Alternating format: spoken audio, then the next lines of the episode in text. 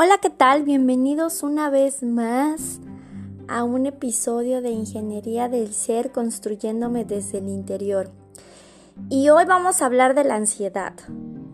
La ansiedad como tal no es mala, porque se puede dar en situaciones, por ejemplo, cuando vamos a tener una prueba, un examen, no tenemos que hablar en público y es una reacción que puede generar taquicardia, sudoración, una respiración agitada e incluso ganas de, de, vomitar, ¿no? Pero esto es por un miedo un poco excesivo a la situación o circunstancia que se está presentando en ese momento, que en este caso es algo que está fuera de nuestra rutina, ¿no? Como repito, lo del examen y esto pero se vuelve algo patológico o está diagnosticado como una enfermedad severa que puede producir eh, otras consecuencias o puede llevar a cuadros de, depresión o alguna otra cuestión eh, de la psique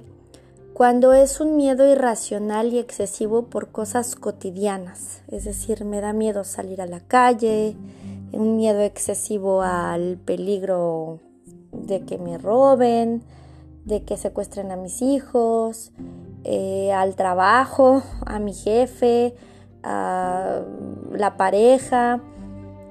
Es, es patológico y es algo de cuidado y debe de ser diagnosticado por un profesional cuando es algo que ya está provocando eh, una discrepancia o, falta de poder llevar a cabo tus, tus no tus relaciones, tus, tus situaciones cotidianas, es decir, que no puedes, no puedes llevar a cabo tu rutina.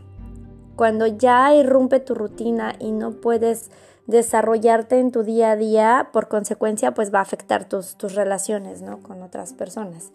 Entonces, es importante que identifiquemos cuando estamos ya empezando a sufrir este tipo de situaciones repetidamente, porque entonces eh, tendríamos que acudir, este, repito nuevamente, a la ayuda profesional para que nos receten algunos ansiolíticos y pues poder llevar nuestro día a día de una manera pues sana, ¿no?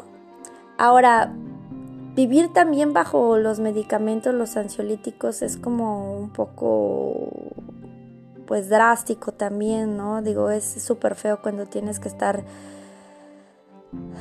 con químicos y estas sustancias para poder funcionar, ¿no? Digo, hay muchas herramientas que nos pueden ayudar a ir controlando esto.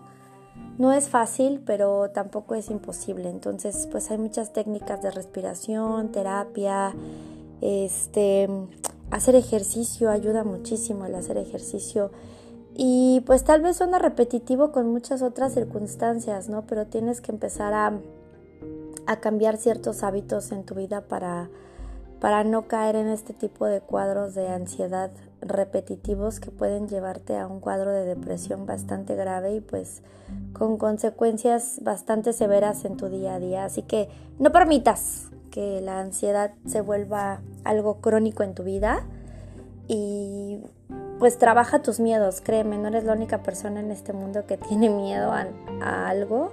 Todos tenemos miedo a muchas cosas y hay cosas muy cotidianas que nos generan mucho miedo. Entonces, eh, no te preocupes, fluye, no eres la única persona, no eres eh, ni el primero, ni la primera, ni el último, ni la última. Entonces, simplemente eh, identifica la circunstancia hacer respiraciones muy profundas y enfocarte en, esa energía divina que todos llevamos dentro y pues cual sea tu religión, enfócate en, esa energía más grande que tú que te hace ser y estar para que tú puedas superar cualquier miedo que te esté agobiando en, en cualquier momento de tu día.